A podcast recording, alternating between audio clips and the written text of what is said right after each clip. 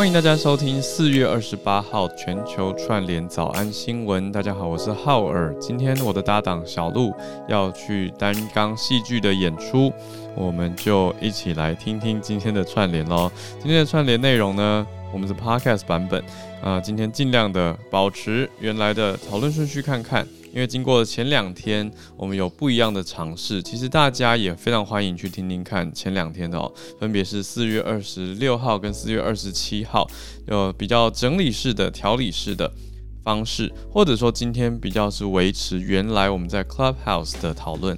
大家要知道，也许你是在 Podcast 上第一次听到我们，那我们呢在 OPPO 上面每天礼拜一到五的早上八点到九点左右，都会固定的八点开。这个全球串联的早安新闻，让大家一起来关注国际的时事。今天的内容一样是看到了世界局势，不过话题比较轻松一些，所以一起来聊聊，呃，算是台湾的好消息啦。那也关注疫情啊，也关注更多是人性还有心理学的讨论，在今天的后半全球串联的时候会被带到，还有一些实验很展露出来的人的数据，非常有趣，我们一起来听喽。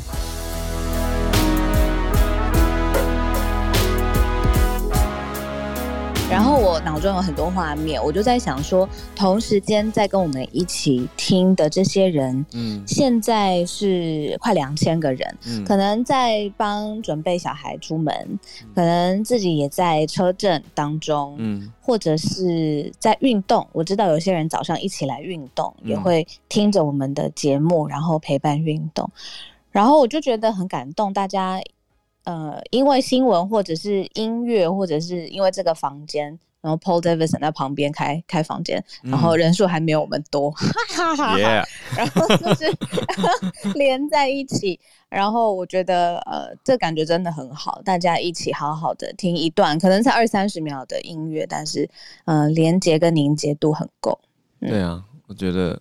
很很开心，嗯，然后也要跟大家说，昨天浩尔来到了一个他的学长的呃录音室，嗯，然后他是一个音乐制作人，然后呃在现场有有唱了录了一首呃林宥嘉的歌，对，就放在我们的社团，所以赶快搜寻在脸书社团搜寻全球串联早安新闻，真的很好听哎、欸，不是重点是重点是我们到时候要去做一首主题曲啊。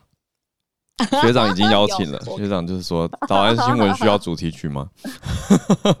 制作人开口了，需要需要需要主题曲，需要，而且我们要一起完成它，这也是一个创意。而且小鹿，我听说你今天要去演戏，对，是吗？我这一个礼拜都蛮蛮焦虑的，对，不是焦虑，就是有点焦虑加兴奋加紧张，全部呃串在一起，这样子。是很艰难的角色吗？可以透露吗？还是是符合你的本色演出。我我，演我演一个新闻主播哦，那跟我上次演，我上次我上次是演寿险主任，但是我是我是负责讲课。对，我演一个新闻主播，但是他这个新闻主播他要呃讲的内容还蛮重要的，哦、在整个在整个剧情里面蛮重要的哇，所以。对，然后我就是想说，我不是专业的演员嘛，嗯、然后但是今天要看到专业的演员工作，导演导戏呀，嗯、然后呃各式各样全，因为呃其实大家如果不知道，我们在荧幕上面看到可能一出很简单的戏，随便讲好了，嗯、床戏好了，随便，那哪有简单的浪漫，对，它只是非常非常难的技术的。我那天听邱泽在访问，我不知道你记不记得《当男人恋爱时》有有几。几幕是，比如说邱泽在床上这样子，嗯，然后我们看起来视觉上面看起来好像有点浪漫，或者是看到呃邱泽的眼神什么的。嗯、他那时候受访的时候是说，其实是导演跨在他身上，然后一个射柱，然后床上是三个男人这样子，然后那个机器对着他的脸，然后 然后他还要做出那样子的表情。我我我其实是对这个幕后非常有兴趣的。那今天刚好有机会。播出的时候再跟对，再跟大家再跟大家，希望戏不会被剪掉。对啊，拍摄现场常常很奇妙，不会剪掉啦，一定会一定会呈现出来，然后贴给我们看。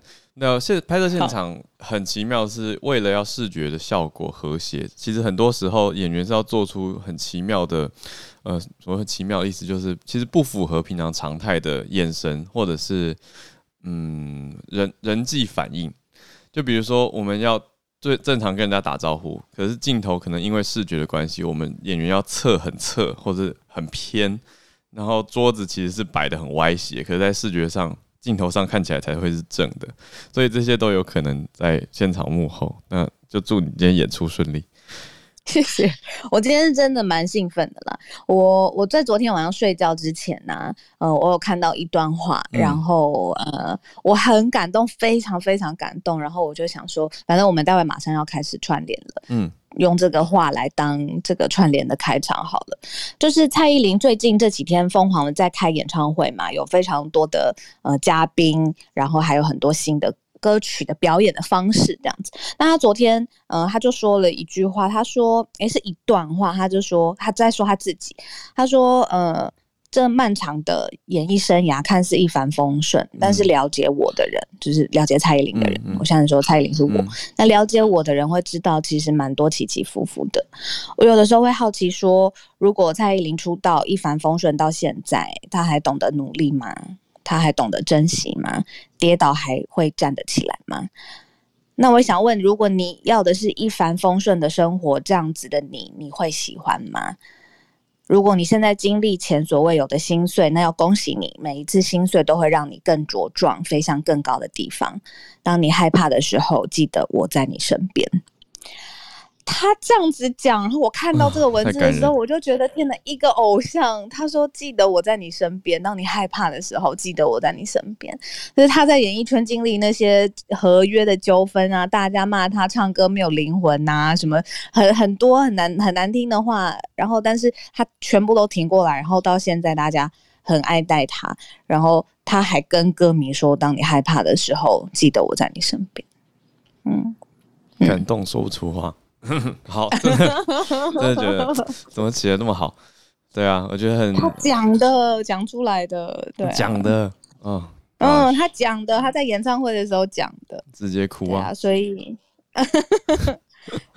一帆风顺的时候你，你你还会喜欢你自己吗？可能可能不会哦。珍惜这件事情啊，可能会忘记很多事情得来不易。嗯，然后重点是，如果你在听，我们每天花花一个小时的时间相处嘛，其实也算蛮多的。嗯，对于可能没有见过面的两个人来说，对吧？我是说跟听众们，嗯嗯嗯，那记得你害怕的时候，我们也在你身边。真的是很感人，对啊，就是一个陪伴哦，而且不是只是陪伴，我们还一起有知识上的学习跟成长，还有收获，所以我是觉得非常感谢，非常感恩。那这种能量呢，呃，真的是刚好聚集在一起，也是很开心有这个机会。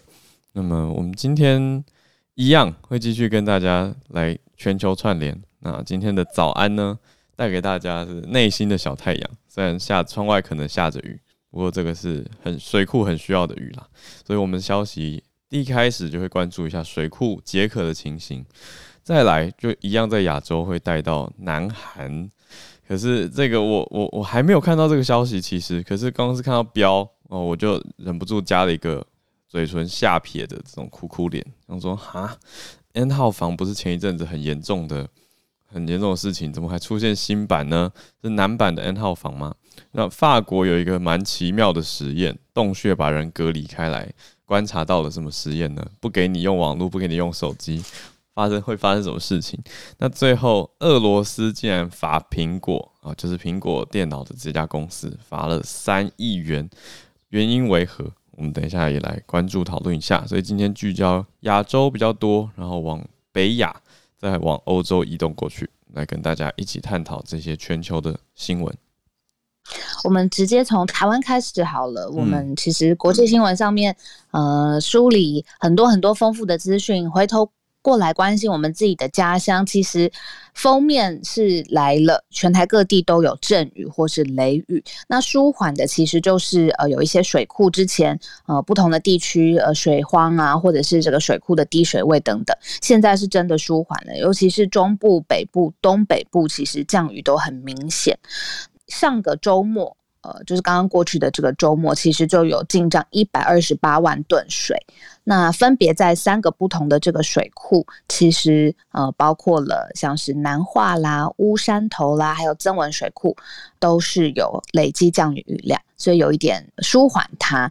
那当然，大家如果要出门的时候，要特别注意小心，有一点温差，还有注意雨具要携带，大家注意安全。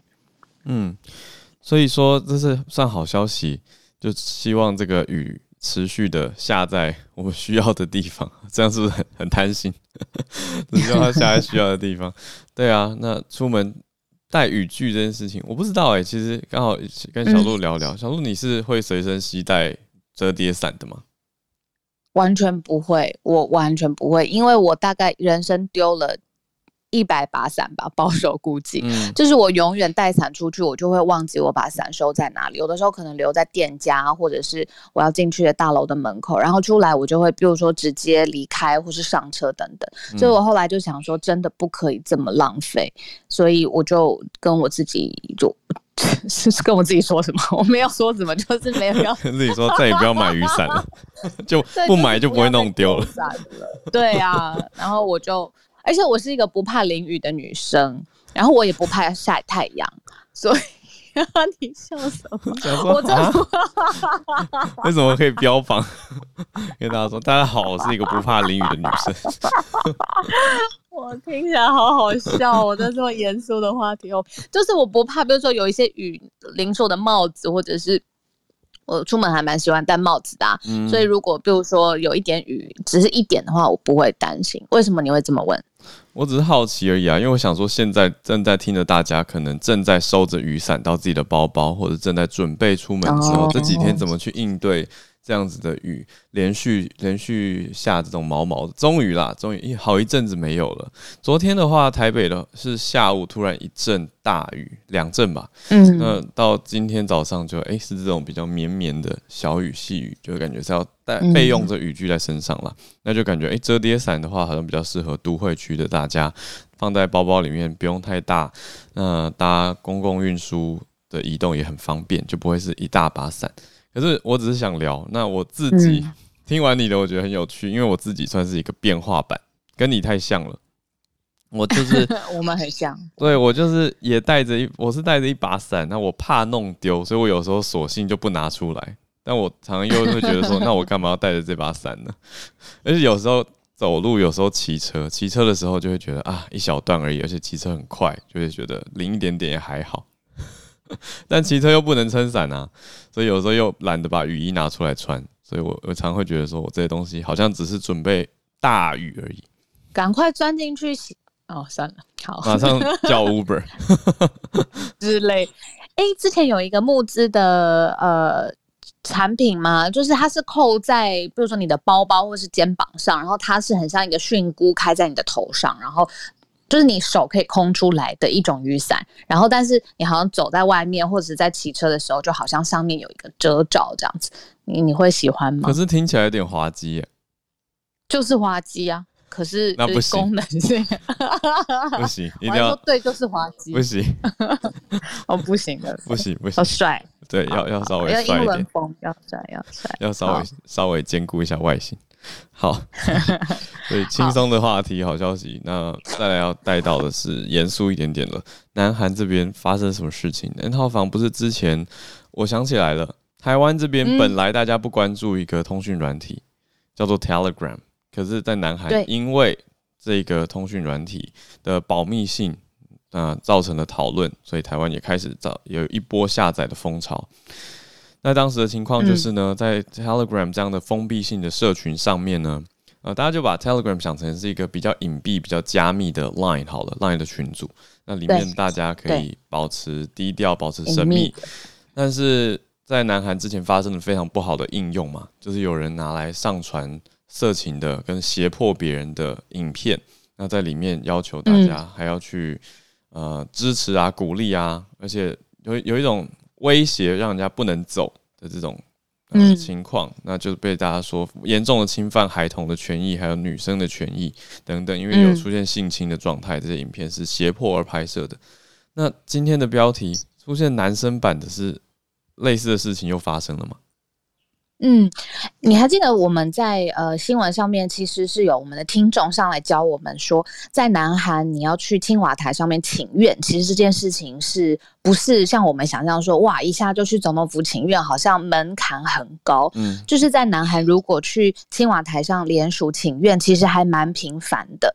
那就有一篇文章是里面有一个国民请愿版哦，嗯、很特别，里面有一篇文章说现在总共有一千两百五十。七支在 Telegram 里面呃流传的这个影片，嗯，是由男生被胁迫拍下来的，他有裸露还有不雅的画面。嗯，那而且他被拍下来之后，这些一千多支的影片全部卖去 Twitter 或者是其他的社群平台上面公开贩售。整件事情其实就跟这是去年。爆发的，刚才浩尔讲的，这是 N 号房，其实很像。那去年爆发的 N 号房的这个主嫌，他其实已经被判刑了，而且他判的是三十四年的有期徒刑，非常重。那就是因为他用各种方式，呃，话语啦，或者是胁迫啦，或者是让这些呃当初受害的女生各式各样。有视频、呃，video，然后短影片，然后照片等等，嗯、全部都锁在他的资料库里面。然后他就让这些女生一直一直在金钱、身体上面都有各式各样的交易跟付出。但现在这件事情是在南韩的青瓦台国民请愿版上面爆出来，这是一个网络的男生网络的版面，对不对？对网网络上面、嗯、对，没错，是官网针对男生的青瓦台的官网、嗯，官网对，针对男生的不雅短影片。那还有包括像是呃，不仅是流露出身体的部位，然后还有他们的动作，嗯，然后还有面貌，嗯，里面还有学生或者是军人，还有特定的姿势，好像是一种呃约定俗成的这种姿势。现在反正一千多只全部都爆发出来，然后还有流露到海外的色情网站。嗯那这些人包括他们的个资啊、面貌，还有他们愿不愿意，现在都还要进进一步调查当中。但是在南韩这件事情上面，现在其实闹得蛮蛮猛烈的。那初步估计一千多支影片，不知道没有爆出来的有多少。所以大家真的要很小心、很小心，在网络上面跟你沟通的人，或者是需要你拍自己。啊、呃，不论是不是两情相悦，或者是一开始想要，后来反悔，其实可能要多多加注意一下。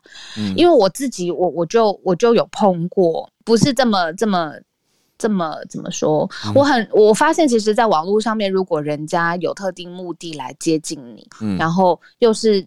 呃，自己没有戒心的时候，其实是很容易跟对方敞敞开心胸的，因为我们现在很多资料都在网络上面可以找得到，比如说脸书上面都有个人的，很危险，很可怕。我收过裸照啊，就是有人直接私讯，嗯、直接私讯裸照过来，然后就开始聊一些有的没的，那我、嗯、我就。我当时的处理非常的好笑，我现在回想起来，我就跟对方很客气的说：“不好意思，我要封锁您了。”然后我就把他封锁，我还先礼貌一下，先礼后兵。不好意思，然后还给他一个表情符号，就是有好像有给笑脸在头上，对，然后封锁您了，笑脸这样。对，就是带着微笑封锁嘛。所以我就觉得我，我对我就，但我后来想一想，我好像不用讲这句话，我直接封锁就可以了。我就觉得说，嗯，对，大家自己要注意啦。就网络上的欺骗跟诱惑实在是非常的多，而且有时候会让你完全看不出来哦。就是像是我们不用讲说这种情色的，有一些是一般日常的诈骗，他就是好啊，你好，跟你聊聊天啊，或者走在路上说啊，你的包包好好看啊，哪里买的，然后就开始聊天，这都有可能是要骗啊。就是对方如果带着特定的目的，或者说为什么金光党这么可恶，是因为他们会去骗弱势嘛？那我们就会觉得愤愤不平。可是自己有没有可能也成为了 target，不小心被锁定？所以我觉得这个是防人之心不可无，真的是很重要。那要补充一下，去去年 N 号房的事情呢？主嫌其实这个月的八号已经一审判处三十四年的徒刑，嗯、算是重刑。对，所以接续这件事情，没想到又再爆发出来，是不是代表背后的意义就是说，南韩还没有彻底的解决到这个问题，或者它也不只是现在南韩发生的事情，其实在世界各地有心人士都还是有可能会有办法达成这样子的状态。可是我觉得大家各自小心保护自己，就可以避免。这么严重的情形，嗯，我觉得人性是有一个趋向的，去一个，比方说漏洞很负面，就是其实大家是希望可以跟呃别人有连接，如果别人其实关心你，表面上面看起来关心你或支持你，或者是好像理解你，你其实就很容易，尤其是在一个私密的，好像以为私密的状况之下，然后跟这个人有更深更深的聊天，或者是谈话，或发展成啊，你愿意分享自己身体的一部分，不论是透过影像或者是实际上，但是真的提高警觉，可能保护自己，多想一步。不会落得最后好像很后悔。对啊。那讲到人性这件事，嗯、我们来谈谈实验吧。这个法国的实验也跟人性很有关系哈。很特别的实验呢，就是把十五个人关在山洞里面，不让他们用手机，嗯、而且不能用网络，隔离多久啊？是四十天吗？是把他们关起来四十天，对，四十天。对啊，他们在一个没有手表的状况之下，血局没有没有，也不知道时间的经过。对，嗯，哇，四十天，你可以想象，如果把你关在一个房间里面，然后里面没有时间感，你就你只有自己的时间感，然后呃，我假设随便好了，我关你十天，正常的时间是时间，你觉得你感觉起来会几天？一百年吧，这是酷刑啊！因为没有就没有任何事情可以做嘛。我觉得重点是人大多数时候还可以抱持着希望，就是因为看得到尽头，就是觉得隧道的尾巴有光，或者我知道这个隧道会走完，所以可以抱着一些希望。嗯、可是如果不知道什么时候结束的时候，就会觉得一片暗淡。我我无法哦，好可怕哦！这个是很可怕的心理折磨，没有时间感，这样，呃、嗯，就是。没有确切的时间告诉你到底是现在是什么时候，结果这个在法国的这个实验，就是被关进去的这些人，他们没有告诉他们正确的时间，被关了四十天之后呢，里面大部分的人是以为其实才过了二十三天，嗯，所以可能到最后那个时间感也很模糊了，然后觉得才过了二十三天，但是其实。日常生活是真正的时间是过了四十天，我可以想象那个在里面啊，一定没有手机，没有网络就被关起来，嗯，也没有时间，那到底要做什么？就只能自己跟自己相处了耶，就自己问自己：你今天好吗？可是他们是关在一起啦，这群人，这群人是一起度过，所以他们之间是有伴的。哦，关在一起，那那可以关很久，我觉得 那可以关很久，只是没有时间，不能上网嘛。对啊，对不对？嗯，那还好啦，那还好。我觉得重点是要，要是这些人要对啦，就是对盘。如果彼此对盘的话，就话不投机半句多嘛。那那是对，哦、对啊。可是我聊得来的话，就可以聊非常非常久，当然是可以理解。我觉得很有意思。你知道我这让我想到一个什么吗？嗯、这也是一个很有趣的实验，好像是在哲学里面。哦天哪，讲这么哲学里面有一个字眼叫本体感觉。嗯，这个意思就是说，今天我如果把你倒掉，或者我把你倒掉，你的脚在上面，然后头在下面，倒掉下来的话，嗯、你还可以分得出来什么是上面、下面、左边、右边吗？要提醒自己啊，而且很怕，其实是可以的。很怕你后空翻的时候，你也知道。是啊，是啊。对，上下左右或东西南北在哪里？嗯，就是这个感觉是你在身体里面的，嗯、一定都是有的。就算今天我把你塞在一个一个行李箱，然后运送去俄罗斯，要讲俄罗斯，就是你的。物理空间再扭曲，但是你还是知道哪里是上面、下面、左边、右边，这个就是本体感觉。嗯，可能时间铁定不是一个固定或标准的本体感觉，它是会有的时候有，有的时候没有的。你问关在监狱里面的人，他如果没有固定的作息，他搞不好也不知道现在是十一点、晚上八点之类的。嗯，所以我觉得很特别。更特别的是，如果没有手机的话。我们两个应该都会疯掉吧，对吧？我无法、我有一次搭邮轮，哇，真的不行！阿拉斯加的邮轮，网络网络非常非常的几乎呃，就是邮轮本身是没有网络的嘛，所以呢，要网络就要付很高昂的价格。我看了一下，那个一天大概是台湾一个月的网络费用，啊，就是船上一天，人间一个月 这种感觉。然后就觉得天哪，那要付吗？折磨了大概半天之后，我就还是付了。而且付了以后，网络还是连线非常的不稳定，我就觉得我真的非常需要连上网络，这样可以随时的联络事情，可以看到新的资讯，可以跟人家聊聊天，知道一些消息，可以看自己想要看的媒体，可以追踪自己好奇的事物，而且还可以，我不知道哎、欸，就是觉得说手机没有网络的时候，总觉得就不完整了，就是的确是可以单独开记事本记下自己的一些灵感啊或者想法，没错。可是很多时候都会觉得同时上网会比较方便，可能是一个成瘾吧。要这样讲的话，我我在网络使用上的确是有一个很重的瘾头。我陪你了，我们都一起成瘾，真的这个放不下手机。然后这边一个很好笑的小道小调查，嗯、对，嗯、就是说像浩尔一样这种，就是一定想要，或者像我一样一定想要有。呃，手机或是讯号，或是 WiFi 上面跟网络世界连接这件事情到底有多重要？重要到你愿意放弃什么来换这个权利呢？之前有在世界各地就是针对年轻族群来调查，嗯、我忘记这个调查来源跟做的机构是什么了，但是我记得最后的结论，有一群年轻人他们愿意放弃一整年的性生活，嗯。就是说，你如果一定要有一个东西不见，去确保你的 WiFi 权利稳定顺畅的话，他宁可一年没有性生活，他也要有 WiFi。就是只要给他 WiFi，然后一年你不准爱爱，他他也同意。天哪，难怪有人说网络现在是基本人权，嗯、或者有人放在那个马斯洛需求金字塔的最底层，以前都是。吃个温饱嘛，现在就把 WiFi 放在最底层，就至少你要给我 WiFi，先不用吃饭也没关系。对，对，然后再往上再追求，再追求幸福啊，再追求自我实现啊，等等。这么奇妙的一个调查，我觉得不应该，我觉得出这个选项的人很坏耶。这个研究者不应该要出这个选项，因为这个选项是不是生育率的来源呢？什么的来源？低生育率的来源啊？对。那有可能。之前我们讲的，有一天几乎大家都上来低生育率。嗯，对，因为大家都专心的 Netflix，或者是专心的在网络上面 Telegram。可是早安英文又来了，就是有一个词叫做 Netflix and chill，所以照理来说、哦、Netflix 晚应该要 chill。哎、欸，大小鹿知道这个片语吧？我知道啊，因为我就是 我就是什么要小心。我知道，我知道，我知道。嗯，小心，小心。对，小心，小心。我就是我就是一个好学的学生，所以我知道。好，对，小鹿转回来，非常有知识性。对啊，的确，你都会关注一些最新的用法。这个是在欧美很流行的说法，就是当朋友邀请，就是说，哎，要不要 come over？然后 this weekend Netflix and chill。那表面上的字意就是说，呃，来看看 Netflix，来看看。串流平台看看影音作品，看看影集啊，追剧啊，看个电影啊，and chill 就是放松休息。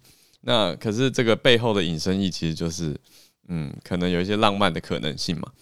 就像是我后来遇到一个朋友，他说，那就像是文青说要不要来我家看猫咪一样的意思。我就说，哦，对耶，就是代号，一种代号，就是背后来看完猫咪之后，或者来看完 Netflix 之后会发生什么事，就是两个大人之间的自由。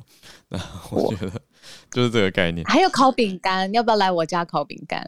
哦，有这个吗？就是厨房很热，然后要一起做面团，就是对，要不要来我家烤饼干？或者是要不要来看我收藏的拼图？这样这样子怎么听起来好像好像什么什么都可以？我好不会哦。好了，总之我觉得重点是 Netflix 之后还是要 chill 啦，就是不能放弃太太多这种东西。所以我觉得啊，为什么把它列为一个选项呢？实在是太坏心了。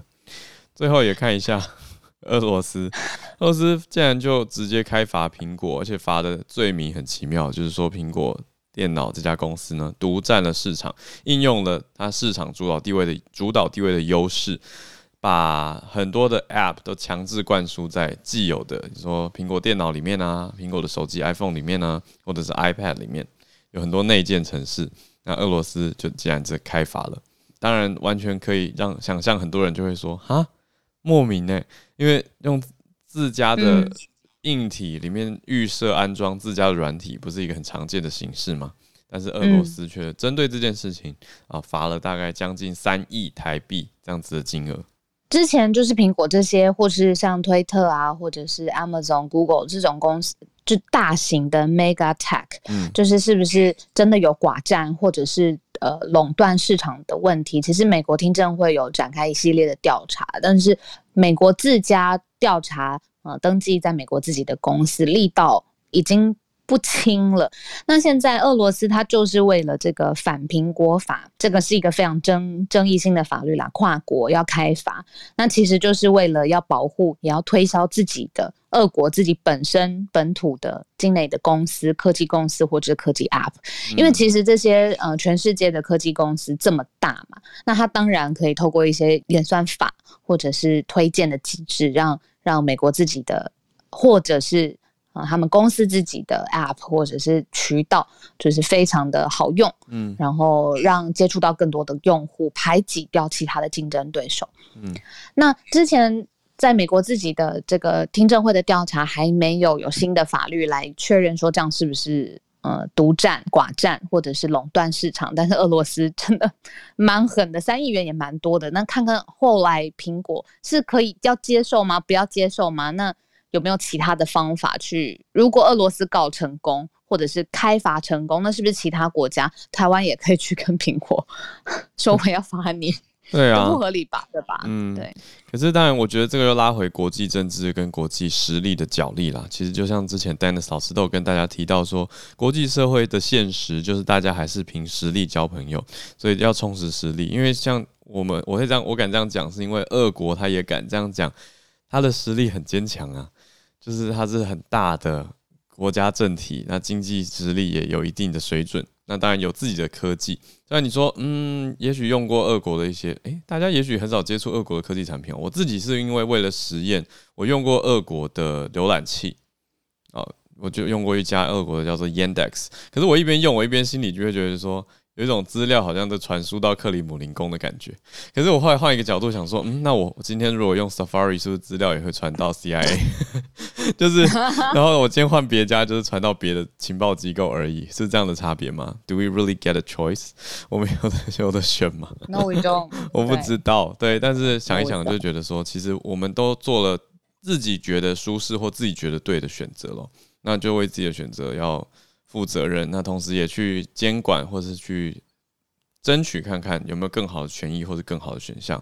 好像这个社会现况就是如此喽。嗯、那俄国它有一定的实力，它才敢对苹果寄出这样子的法则嘛。那刚刚讲到的 Dennis 老师呢，现在应该正在网络上开研讨会啊，一个国际串联的研讨会。我们这边今天就没有 Dennis 老师的分析，但是早安新闻结束以后，我们可以在一起过去听 Dennis 老师他的。会议，我记得老师有分享在连接在社团，没错，嗯，直接从社团里面就可以搜寻到。嗯、那今天我们也特别把国际呃军事或者是政治大国角力的呃比重稍微调低了一些些，嗯、因为我们连续非常多天都非常重磅的，而且是大幅度的来讨论，比如说美中或者是中国对于其他国家美国交朋友的历程。那我们今天稍微调整了一下下，比较生活感。然后我有很多话想跟浩尔聊，就是轻松的聊，嗯，然后跟大家一起聊天。嗯、那现在也是，呃，可以让大家一起上来，对对，串聊的时间。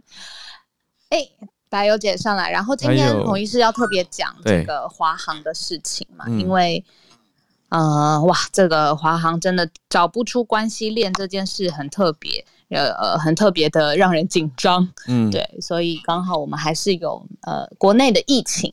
对，要邀请大家延续本地的消息。刚才讲完水库了，那现在了解一下本地的案例，华航的机师确诊之后呢，到底追踪的如何？孔医师有在办案的感觉哦。我先讲一句，我一定要讲，赶快签一签，发一发了。听得懂这个梗吗？是讲给佑嘉。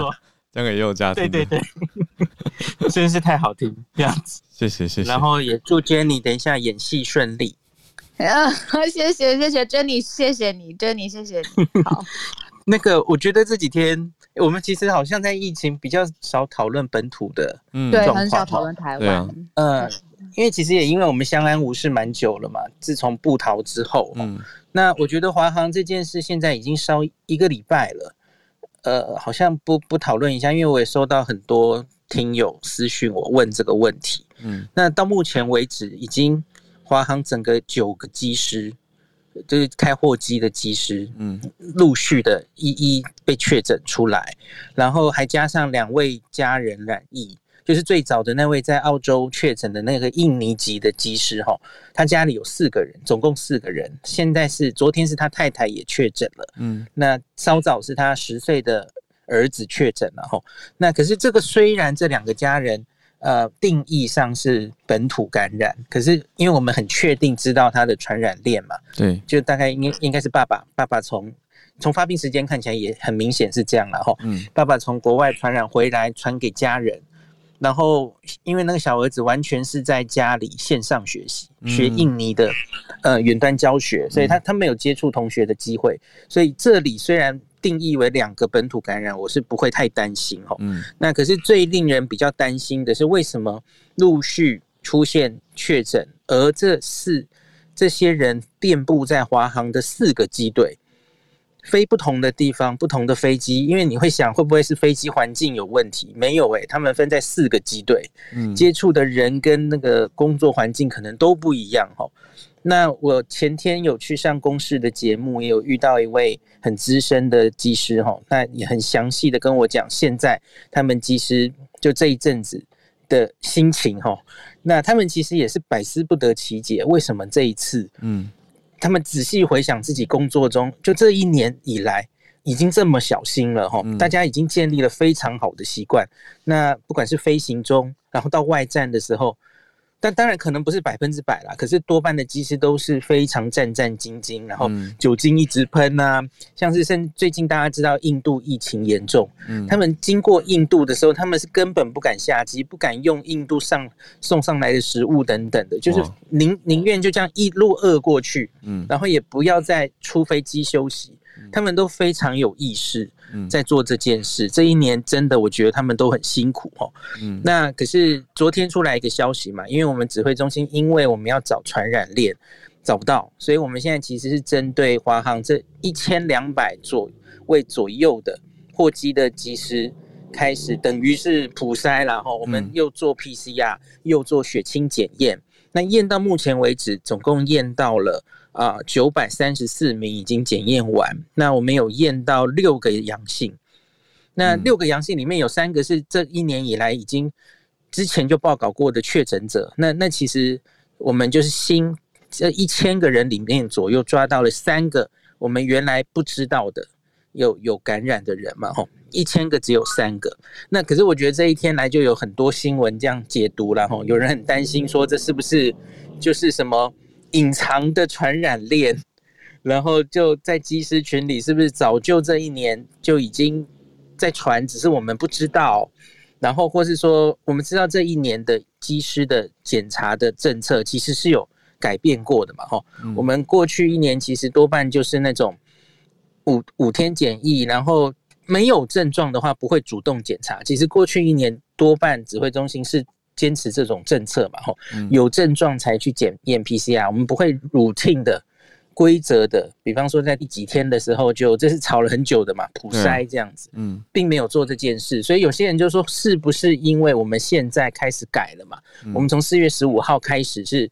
三天，然后我们就给你做 PCR，然后后面就十一天自主健康管理。嗯，开始检查了，所以就开始检查出案例了。嗯，现在很多人是这样解读的，可是我觉得这不合理，因为假如过去一年齁，我们早就只是没有检查，可是其实已经得的乱七八糟，我们都不知道的话，我们怎么会回头检查了一千例只抓到三个？对啊，这其实很少啊。哦，你想就不知就知道嘛。哦，你假如根本都没有检查，传的乱七八糟，怎么会验到三个？搞不好二三十个都可以嘛。哦，那所以我觉得这个不合理。哦，那另外是呃，我觉得这次整个就是这四大机队彼此找不到接点的这件事，嗯，真的我我百思不得其解。就是如果说哈，嗯，这每一个机师几乎都是独立事件，因为他们飞不同的外站，对，不同的机队，哈。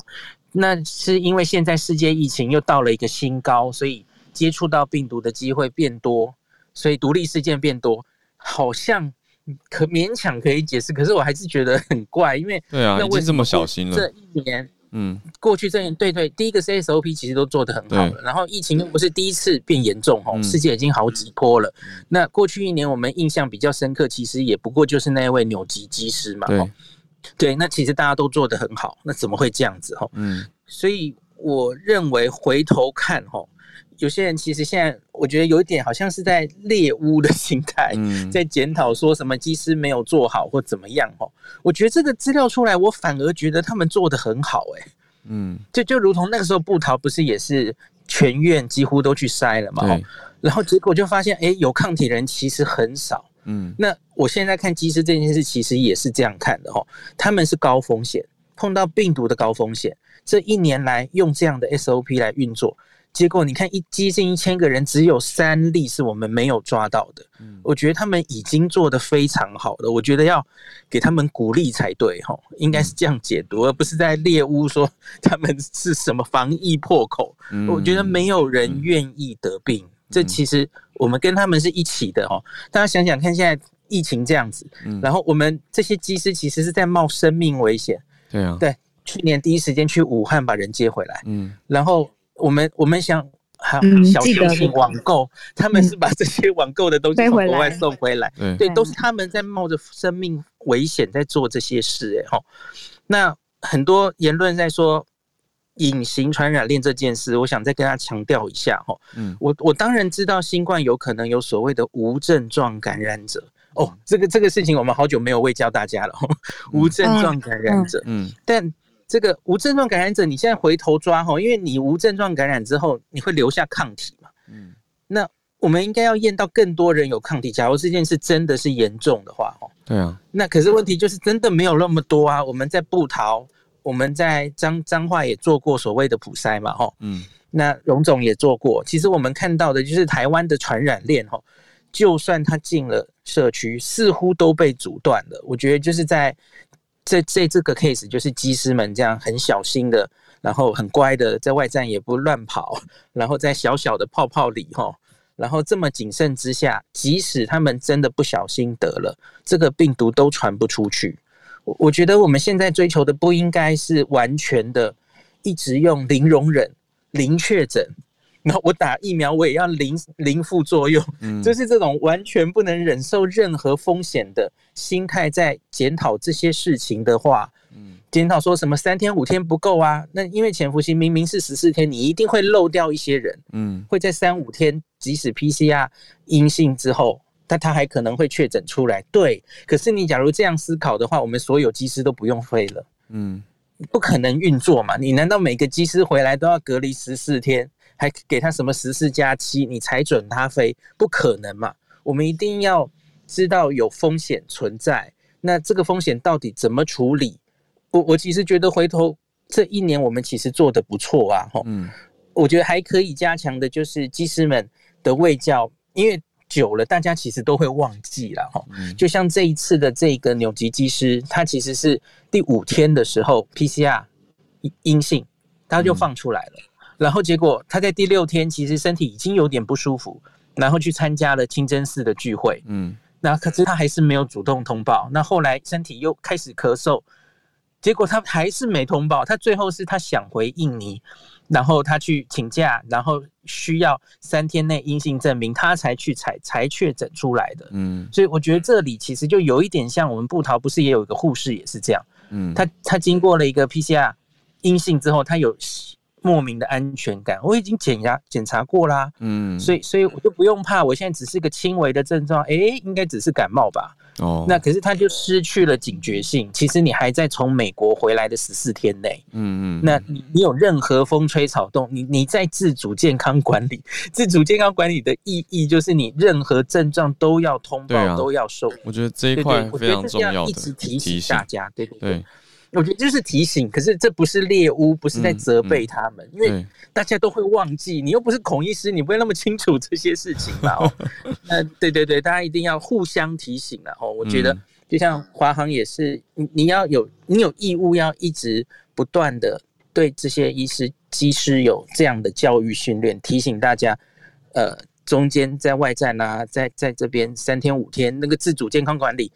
的意义了吼，你你不应该在那个时候还去一个接触到不特定多数人的场合，那其实是很危险的事情。这样子，因为我自己遇到的朋友从国外回来，他们在自主健康管理的时候，我刚好有邀请他们来参加我的聚会活动，他就会告诉我说啊，不方便。因为我在自主健康管理，他他就是观念很，有意识啊，他就说啊这样不太好。然后我我心里面一开始想说，嗯，真的吗？后来想说，嗯，对，的确，其实应该要注意才对。对，我觉得这是我的朋友都是，嗯，自主健康管理的第一天就去 core 开一桌了，这样。哦，不行啊。对啊，我觉得，啊、因为，我觉得概概念还是要宣导一下。而且孔医师这个提醒，我觉得非常的好，就不是猎物。因为我的印象是前一阵子啦，前一阵子大家会看到什么什么案例多少的时候，我我身边朋友这样脸书上还会直接骂、欸。会会写说按多少多少，你真的是什么残害社会什么？然后我想说，有有有这样这种风气，对对对，扭击机身时候最严重，对，就会开始去检讨说他怎么可以这样这样。那可是如果这些人只是做好自己的工作，也做好了防疫的努力，只是一时的疏忽，没有注意到他后来自主健康管理的的状况，我觉得那大家应该是多一点包容跟理解，还有提醒吧。而不是急着要跳脚攻击或猎物，这个很重要。嗯嗯嗯。那总之这件事，我觉得还在意调中了，它疫调还没有完全出来，还在抓可能的传播链。那关注的就是清真寺了。清真寺其实到呃，应该是三十号或五月初头哈，它的潜伏期十四天大概也会到了。嗯，所以好像至少我们可以安慰的是，我们的社区啦，现在还没有任何一个案例。因为我觉得那个家庭内不太算了哈，嗯，真的跑出去社区，目前是没看到，这是目前大家还可以比较安心的。可是不要忘记，还是要提高警觉，口罩戴好戴满，然后干洗手随时带着，这样子不要降低戒心这样子。嗯，好，以上报告，谢谢孔医师，谢谢孔医师。今天晚上八点半吗？今天晚上八点半在，好像是九点半，九点半，然后九点半专访。好，对，晚上九点半。紧张哦，孔医师要接受另外一个房间，也在 Clubhouse 上面天坑俱乐部的专访。啊，我我是蛮期待的。对啊，大家好奇孔医师，不用紧张。对，在早安新闻以外的的生活，还有关注的事情的话，我 不会讲疫苗的，不要会太累，会太累，比较轻松，不同面向的。访问，大家可以去九点半的时候再上 Clubhouse 来看看这个房间。谢谢孔医师。我接下来想听一下 Layla，因为 Layla 我记得之前呃 Layla 的专业是智商心理师嘛，有上来跟我们分享过。嗯、那网络上面的性攻击这件事情，为什么在网络上这么容易出现跟性相关的胁迫也好，或者是呃威胁？或者很容易掉到一张照片或者是影片，嗯、背后一些有一些心理机制怎么运作的，嗯、请雷娜跟我们分享一下。雷娜，我我先回应刚才就是你们讲那个就是网络成瘾的问题，我想就是两位应该比较不能去古巴旅行，因为那里真的是一个网络非常不方便的地方，嗯、对。哦，呃，我要回应一下，就是其实呃，网络上的性攻击其实是还蛮频繁的，因为呃，我们现在很大量在就使用网络的，其实都是青少年族群。虽然我们大家有在用，可是相对来说，很多青少年族群在判断说对方到底是不是一个正确的人，其实不太知道。那我们目前很多的孩子，或者是甚至成人，其实会很大量使用网络上面的一个交友，是因为我们真的其实蛮寂寞的，嗯，我们需要有人陪伴跟肯定的，所以这就是为什么很多的，无论是不是性的攻击或者是诈骗，其实那个都是很容易会透过去引诱你对于自己对于爱的渴望跟满足。那我其实今天比较想要分享的是，因为我工作的比较多是青少年跟儿童的族群，其实我真的要提醒家长很。注意到说，孩子在网络上玩的游戏到底是什么？然后甚至是他们同学之间，其实也会有一些性的呃邀约的部分，其实也会出现。那这个都是透过网络上，其实是大家都不知道的。那很多孩子他们其实在，在呃，我觉得像其实这种南韩 N 号房的这种事件，其实在台湾也有，只是我们不知道而已。那我自己其实是有听说过我。我们的确有一些人会利用赖的群主或者是其他的群主去做这种去引诱青少女来拍照片给他们，让他们流传，然后甚至做评分，这个其实是有的。可是实际上，呃，我是有听过我的个案们谈这件事情，那有想要去做一些处置，比如说报警，可是就会发现他很难，因为他常常就会更换很多的团体名称等等之类的，所以呃，就变成是可能家长就要很容易注意，因为呃，通常青少年他们在判断说我怎么样去给照片，因为呃，我不知道你们知道有一些就是舞蹈性的网。网络游戏，他们是可以就是在上面就是学跳舞，可是他们其实就可以跟就是跟他跟人家配对，然后就会有那种就称号。其实很多孩子都会称呼对方可能是老公老婆。可是他们连见过面都没有，然后有时候很多成人就会透过这样子去引诱青少年去拍一些照片给他们，那他们就会觉得，哎，其实他们好像聊天聊了一段时间，应该可以够相信，所以他们就会做了这件事情，然后就会把这些照片流传出去了。然后那个很多时候是因为他们在这个过程里面，他们获得到了可能是家长没办法给予的安慰或者是支持，然后常常会被肯定。那这个这个部分对于他们来说是很重要的，所以这种其实很容易因为这样子，比如说我们会遇到不好的人，他们对性有一些想法的时候，特别网络这种匿名的一个机制的时候，其实就很容易造成很多的影响。那呃，这个其实呃，应该是说网络的世界有很多东西是虚拟，我们不能判断的。我觉得连成人都有时候很难去判断这件事情了。然后特别性这件事情，有时候我们不太能够。公开，可是实际上在网络世界是都可以公开的，相对来说就会变成更肆无忌惮，因为他在面其实就是有一个多了一层的保护网，然后就会让他们有这些事情可以更清楚的，就是更明确的去做这些事情。嗯，我先分享到这里。对啊，谢谢。我觉得真的是讲的非常的好，因为大家之间的这边讲的是信任的形成，还有一种警戒心的降低。就是到底这个人是谁？那透过网络对一个人形塑的印象，就是人类心理很自然也很微妙的一种机制哦。就是我们会觉得，哎，这个人好像聊得很来，或者我们为什么会被骗？这样是这样讲好了，就是因为觉得，就是觉得这个人可信啊。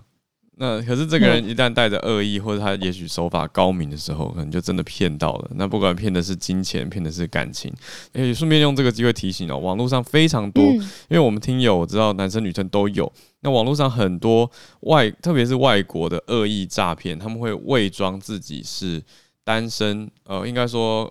已经丧偶的男性或丧偶的女性，而且看似很有钱，或者人生好像其实拥有一大笔遗产，或比如说我是德国的军官，或者我是中东的王子，然后来写信或是私讯来跟你聊天。太太已经走了。对对对，那女生她当然就会对她就会伪装成单身的男性来接近你，然后我这边也会遇过一些单伪装单身女性的外国人，那她就是他们的特色就是他们的好友人数都非常少。而且照片都看起来很可疑，照片都很少单张。可是我还听过有朋友，特别是嗯，有一定一定的年纪女生，她很急着，比较想要赶快找对象结婚的，她就会遇到交友软体上面很多的这种单身男生，然后号称是优质单身来接近他，而且还可以开视讯哦，就是还可以跟他讲话哦。他就觉得说，然后呢？不是，他就觉得说，诶，他可以跟我讲话，应该就是真人吧？可是。经过调查发现，疑似是诈骗，就是那个照影片，他他看似是在视讯，可是好像其实是放别的已经预录好的影片来回应你，然后你跟他讲话，他还有办法回，听起来好像是很有道理的回话哦，就是是有逻辑性的。那就有有人在说，这是不是 Deep Fake 的应用？就把把脸合成在一个影片上嘛，然后他讲的其实是现场自己讲的，可是配音配成别人的声音或者别人的影像，所以就是。到底什么是真实？我觉得这个要小心，真的是要小心。所以我利用这个机会也提醒大家，因为对于这种信任的形成，真的这是千真万确的。我有一个朋友他，他因为信任的形成可以很脆弱，我觉得对、嗯，尤其如果自己本身的心智。不是说心智哦，情绪状态也是脆弱的时候，就像刚才蕾拉说的，需要爱跟满足的时候，这种很容易你就会投射说哦，别人越理解我，好像这个人就越容易值得信任，所以我也可以给他我的账户密码吗？我也可以给他我可能不愿意那么轻易给别人的一部分，不论是照片、情感或者是呃信任嘛。雷老，刚刚我打断你了，不好意思。嗯，不会，我觉得其实是的确是因为我有很多孩子，其实是他们会先收到对方的照片，嗯，然后收到对方的讯息，然后他们就觉得他们是可以信任的，然后就会把这些东西，然后甚至呃很多时候对方都会用很多的这样的一个语言去诱拍他们拍裸照，嗯，那。其实，呃，其实他们都是很小的，甚至是小学生都有。那我觉得这个其实可能很多人都会觉得，哎，这怎么可能？可是实际上，在我的工作里面，其实这个是不少见的。嗯、所以很多时候，家长要非常小心。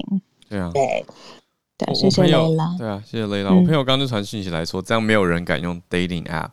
可是我要讲的是说，嗯，不是不是这样讲的很恐怖，要吓大家不要信任别人，而是要说。嗯这些运运用背后，自己要注意，你传了什么，提供了什么资讯到网络上。我觉得其实是治安的一种思维。就是我不希望在网络上流传的东西，我就不要让它上，你就不要散出去。对啊，对啊，那种什么裸照、私密的东西，或者私密的资讯，家里住哪里，这些都不要随便给别人。这个我觉得，其实我们现在大家都清醒的时候讲，大家都觉得知道。可是你真的是所谓晕船的，的时候，对，你就觉得说，哎、欸，他好像很值得信任呢。他好像反正他都给我了，他更理解我，他都告诉我，他应该。他那么相信我，我也应该要相信他。哦，这其实也是这真的太容易了，对，太容易。你说信任勒索也是一种状态啊，就是对方说我都给你了，你怎么还不给我？那你就是受于一种胁迫或者心理的压力，你就就范了。我觉得那就提醒自己资讯安全的重要，所以还是可以用啊，可以聊天啊，交朋友啊。可是你不要告诉对方太多。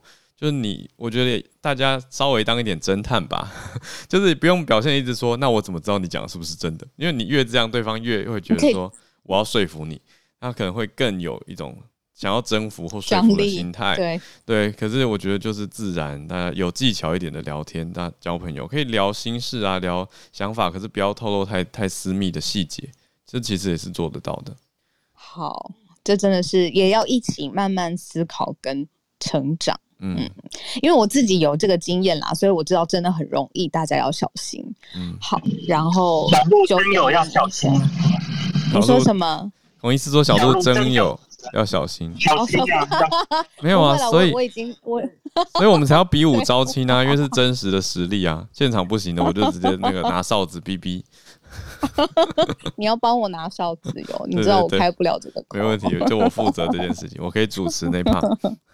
谢谢，OK 的。好，接下来两位叶老师跟一粒白优姐姐姐要讲的都是呃人性上面的实验，洞穴的实验。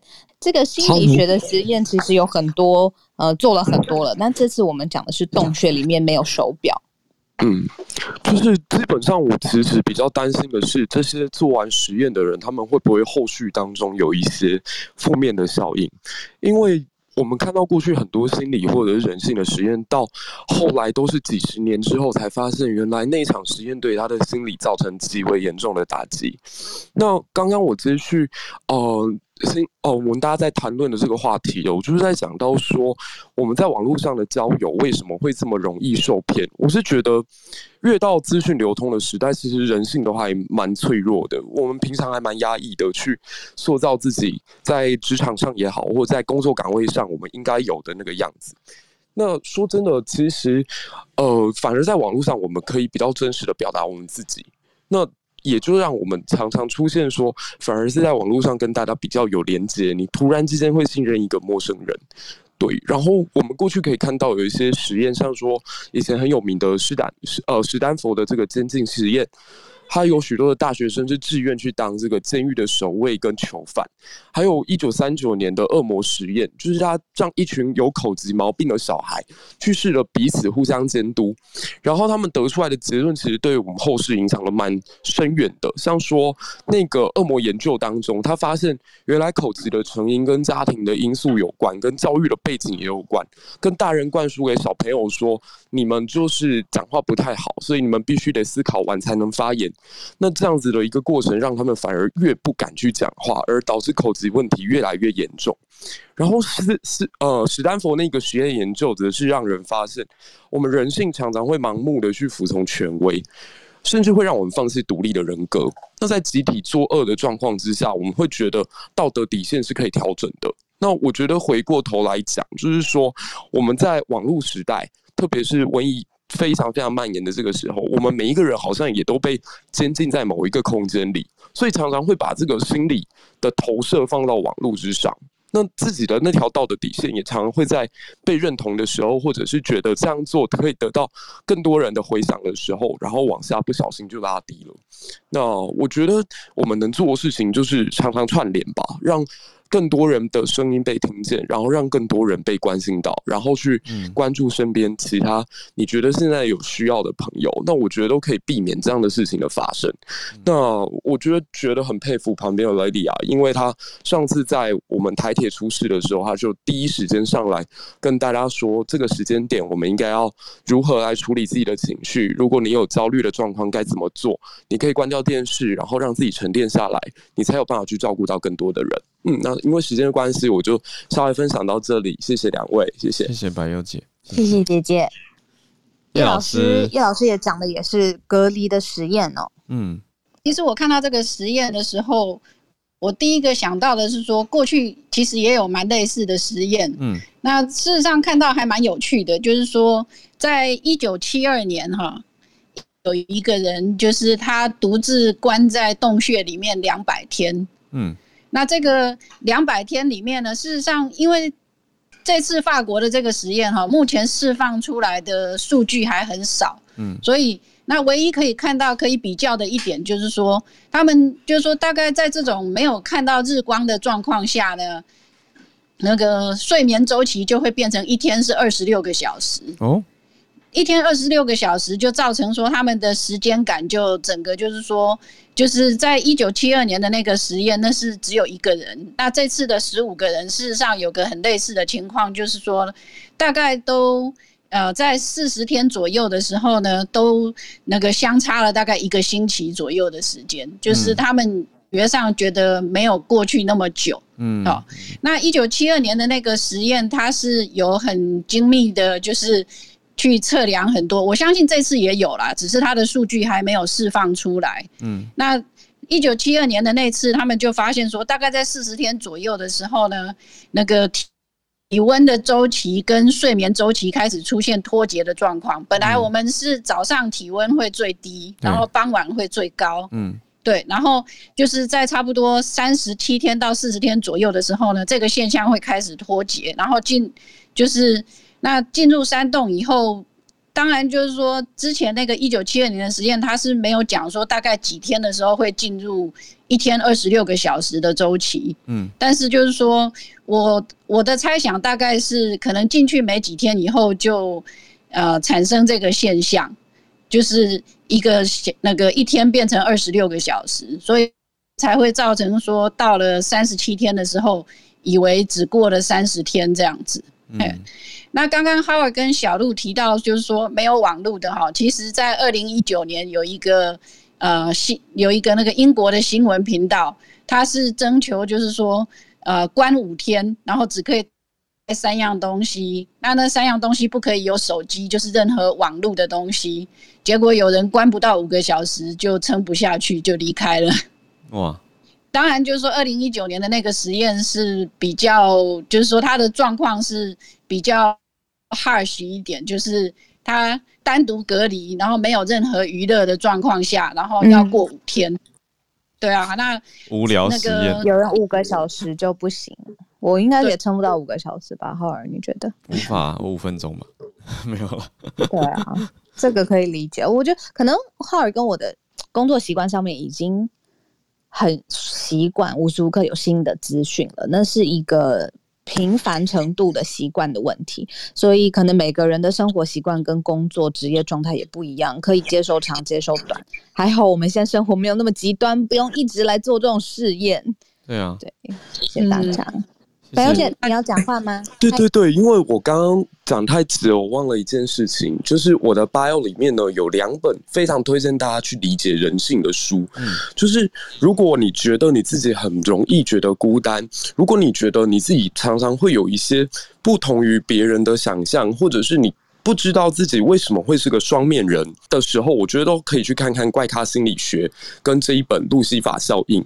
那我这边简单的讲一下这两本书的一个结论，嗯，就是其实我们每个人都是多层次的。不是单面上的，所以当你发现说你自己与外在表现出来的自己，跟自己独处的时候的自己是三个不一样的人格的时候，其实不要害怕，你必须要去接受你这样子的多层次，因为每个人都一样，我们都有自己的社会性格，都有自我本我，那都会害怕孤单，都会想要被理解，都会有矛盾的这个过程。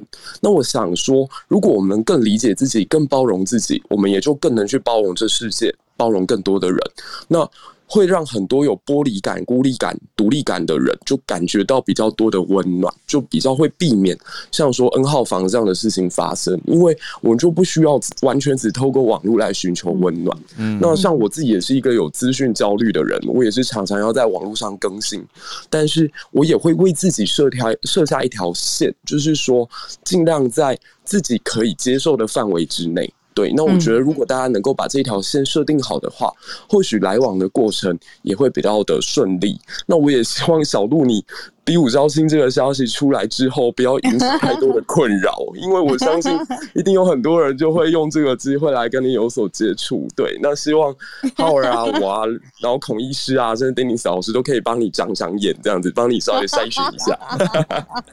谢谢谢谢，保护我，谢谢谢谢谢谢姐姐，好。